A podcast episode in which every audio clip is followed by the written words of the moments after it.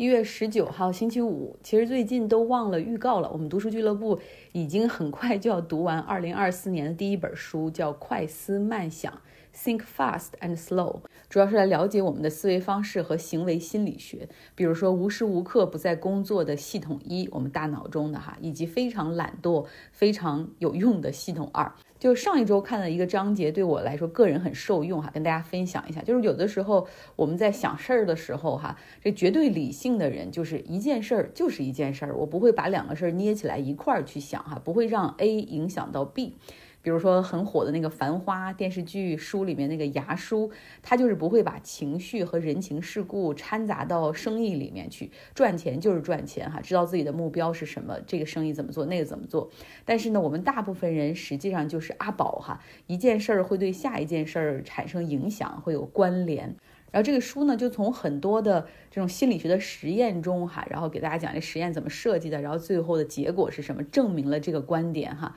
所以从理论上意识到这个之后，我会有意识的把自己往理性上拉哈，就是什么事儿你单独来看。我给大家举个例子哈，上周末和朋友约着到呃旧金山去喝土耳其咖啡。然后我都停车买好时间了，走到那个咖啡馆，然后才发现我朋友去的是另外一家咖啡馆，就是土耳其咖啡。最近就是土耳其咖啡、也门咖啡在湾区特别火，因为土耳其和也门的咖啡都可以营业到就是半夜十一点哈，就击败几乎所有饭馆。那当然错的是我哈，是我自己搞错了地址，然后我就回去就开车。你想，其实那个我已经花了这个停车的钱，然后还要再回去开车到另外一家咖啡馆。在路上我就在想，你看我都损失了十五美元停车哈，等一会儿我应该不吃甜点了，来个咖啡就好了。然后我心里还有点怨我那个朋友，就是我昨天明明就给他分享，我说在这个地方可以停车，停车挺好，他肯定是发现这个不对，怎么就没有提醒我？哎，然后我心里就有这些哈 resentment，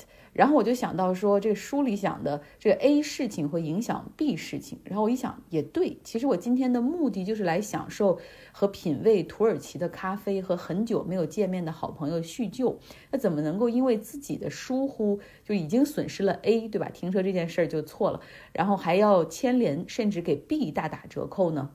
所以我决定，嗯，不要想前面的事儿了，翻篇儿，这个事儿已经过去了。于是呢，到了那个咖啡馆也很开心，还和朋友就是畅谈，而且喝了八美元的里面最贵的一个什么土耳其咖啡拿铁，然后又吃了他们的一个甜点叫 B Bite。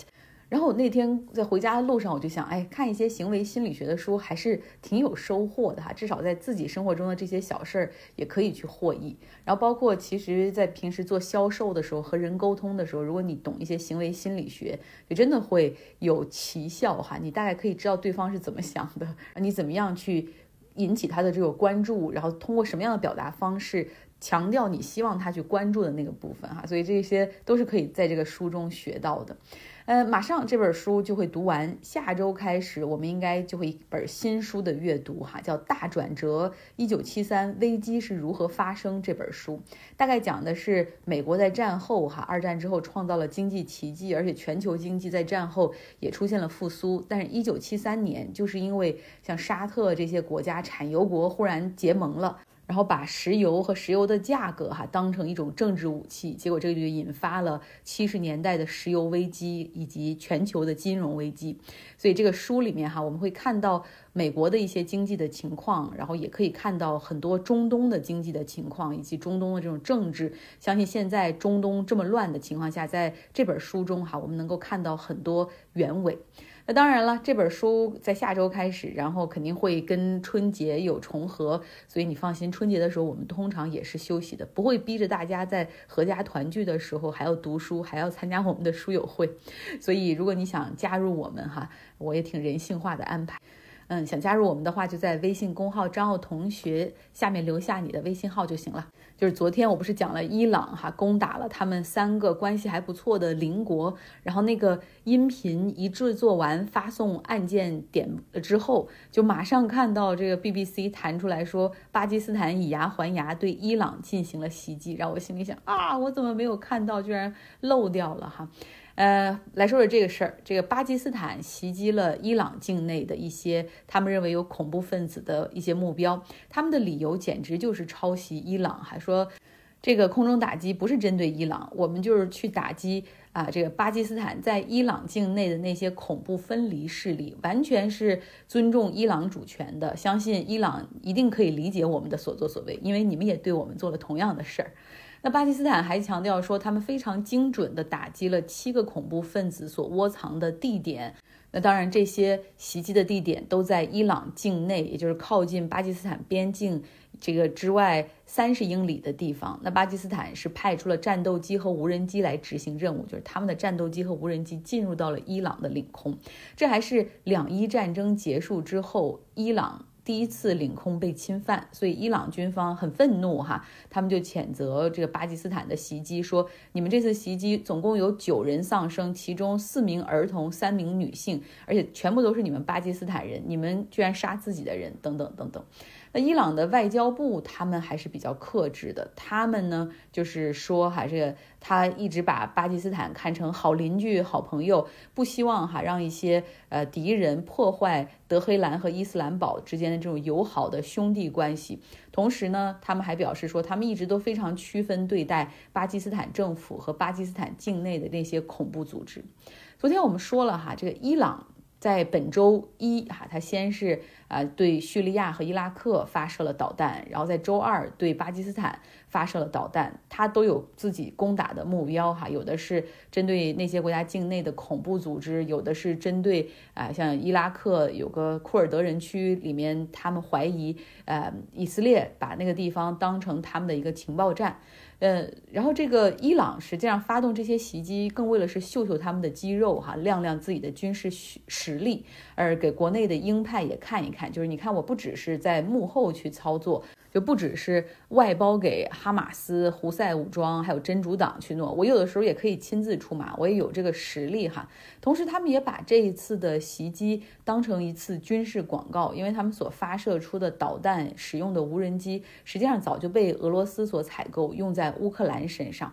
那叙利亚呢？他们都懒得出来谴责哈，反正因为打的也是反对派武装所控制的地方。伊拉克的政府嘀咕了两句就过去了，但是没想到巴基斯坦嘴上说不希望事态升级，但是马上回头就是一个反击和报复。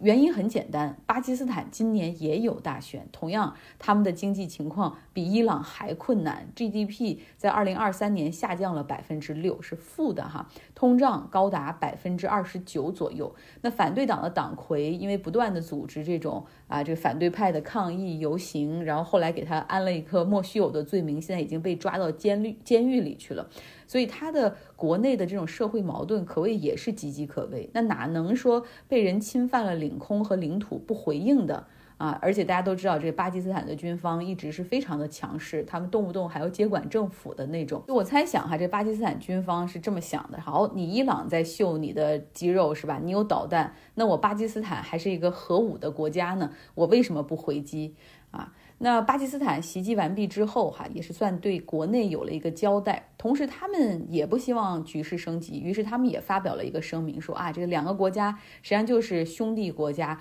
两个国家任何的矛盾实际上都可以通过对话和合作，哈，来解决。我们会谨慎的啊，用谨慎的做法去去对待。呃，虽然伊朗是什叶派的国家，巴基斯坦是逊尼派的国家，但是他们平时的关系大体还是友好，所以可能真正发生大规模的冲突或者继续升级的可能性不大哈，就怕是继续什么上头，什么继续人来疯，怕擦枪走火。在周四的时候，伊朗军队从波斯湾东岸。到阿曼的这个西海岸又进行了一次军事演习，出动了数十架战机和无人机，哈，继续去展示他们的军事实力。就感觉最近伊朗好像很热血的样子。那最近呢，中东的局势真的是有点温度过高啊！这个美国、英国在空中打击胡塞武装，而且胡塞武装这边还是继续打击过路的商船。以色列在追杀哈马斯，真主党试图在轰炸以色列以及伊朗的这些热血的神来之笔。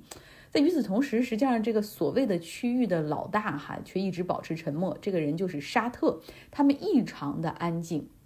大家如果还记得过去的历史哈，就是这个实际上在过去十年里面，沙特一直都在非常努力的去跟胡塞武装去去打仗哈啊，他们和阿联酋组织了这个联军，也进入到也门地面战争哈，要想把这个胡塞组织给给掀翻。军事武器买了一堆哈，但是感觉在战场上没什么进展，反倒是把也门的胡塞武装给锻炼出来了。可以说，就算五年前、三年前，他们巴不得英国、美国对于胡塞武装进行武装打击，他们肯定一并也要加入进去哈，一举能够把胡塞彻底消灭。但是现在，实际上沙特呃却在和胡塞武装进行和平谈判。因为他们非常希望从也门这个战场上彻底撤回去，哈，这沙特人就告诉胡塞武装说：“你们说吧，你们让我们做点什么，咱们可以把过去双方的仇一笔勾销，你们不要再威胁我们的这种区域安全就可以。”要知道，这个胡塞武装，因为它背后是伊朗，所以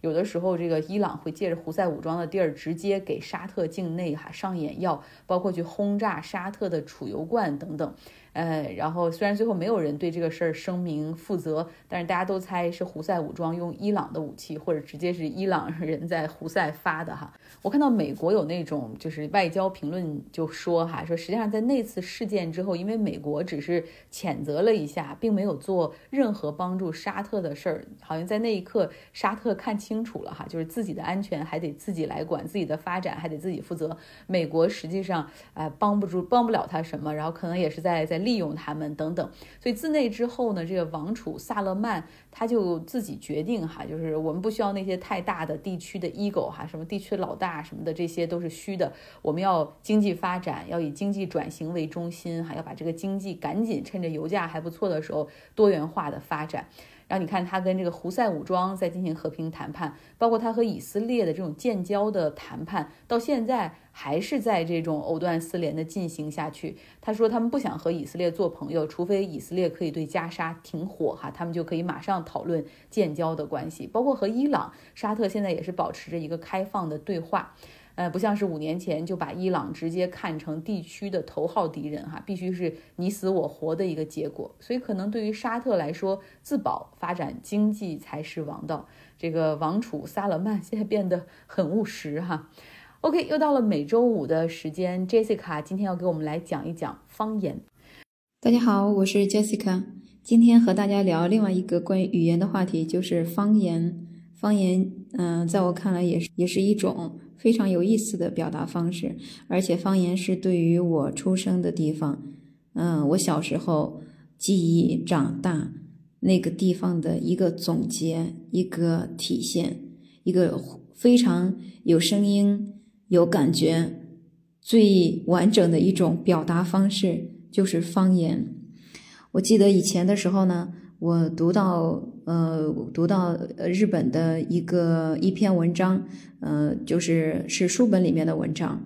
然后呢，那篇文章就是讲的，呃，作者呢，因为在一个另外的城市呢，就是非常思念自己的家乡，但是又不可能回去。于是呢，在周日的上午呢，就到上野的呃火车站，呃，站在那里去听别人用方言在告别亲友之间的离别。嗯，然后呢，当大家在呃火车站呃去离别说再见的时候，尤其是和自己的亲人，而且用操持着非常熟练的方言去说话的时候呢，啊，让他感觉到特别的亲切。如果能听到他自己家乡的一种方言的话，啊，他会感觉到无比的欣慰。有很多日本的书呢，里面描写的一些情感呢，非常的细腻，就像这样一样。我读了以后，可以说这样的文章，我觉得已经又过了好多年吧，七八年了。啊，我我仍然是就是忘不掉，我有很多时候我都会闪现出来这样的感觉和画面感。嗯，对我来说也是，方言的话是呃一个非常亲切，嗯，土味儿很重的一种表达方式。但是方言呢，往往在一个人安静的时候呢，是对自己小时候出生的那个地方，以及对自己小时候童年一种回忆最好的方式。嗯，我想也许作者那个时候没有微信语音，呃，就是没有办法一下子拨通电话，然后听听家乡的亲人是怎么样，呃，去用语言的表达，然后于是自己跑到一个人跑到火车站，啊，去寻求这样方言的，呃呃这个声音。对我自己呃来说也是有过这样类似的呃感受的，因为有一次呢，就在这个群里面呢，有一个人呢，呃，他是灵州人。大家知道我是河南的，然后我是安阳的，安阳和灵州离得很近。其实我所出生的地方的话，就是在太行山脚下。我小时候呢，经常在山上玩呃，然后呢，这个人他说他是灵州的，呃，其实是为了去问这个关于德国的一些签证的事情的时候，就是去我说那我去问一下吧，既然是老乡，结果上来呢，他就直接用呃灵州话就就直接就说，哎。那个那一瞬间，我觉得，纵使是在德国，就他一句方言的正宗的方言味儿的表达，胜过千言万语去介绍自己家是哪儿的。我们操持一样的方言，这个已经代表了一切。德国已经待了二十多年了，然后在这边呃结婚生孩子，甚至他已经变成了一个德国人。但是呢，呃，在疫情之前的话，每年回国呀什么的，呃，就是就是无论你在国外是。每天说英语也好，德语也好，你相信，当你见到家人的时候，你那个方言那个味道，它一点都不会变，一点一点都没有变。所以呢，我也很感兴趣这个事情，因为我在想呢，比如说我们小时候十岁，就像我十五岁之前，一直都是生活在我们那个地方，到现在离开离开家乡，又是好几年了哈，太不想暴露年龄了，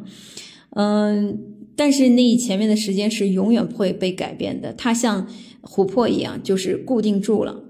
嗯，而且是永远不会改变。有的时候我会觉得，那你说我要是长期的生活在德国，或者我长期的生活在上海，那我会不会以后就变成了一个地地道道的？我的我都忘了家乡的话是怎么说了。我曾经有想过这个问题哈，但是呢，我想起来我小时候的时候，我们家邻居，我们家邻居呢，他今年应该有。不到六十岁了，因为他比我父母亲小一些。然后呢，他是一个，他从一个一百多公里的地方呢，也是当然是河南了哈，嫁到了我们这里。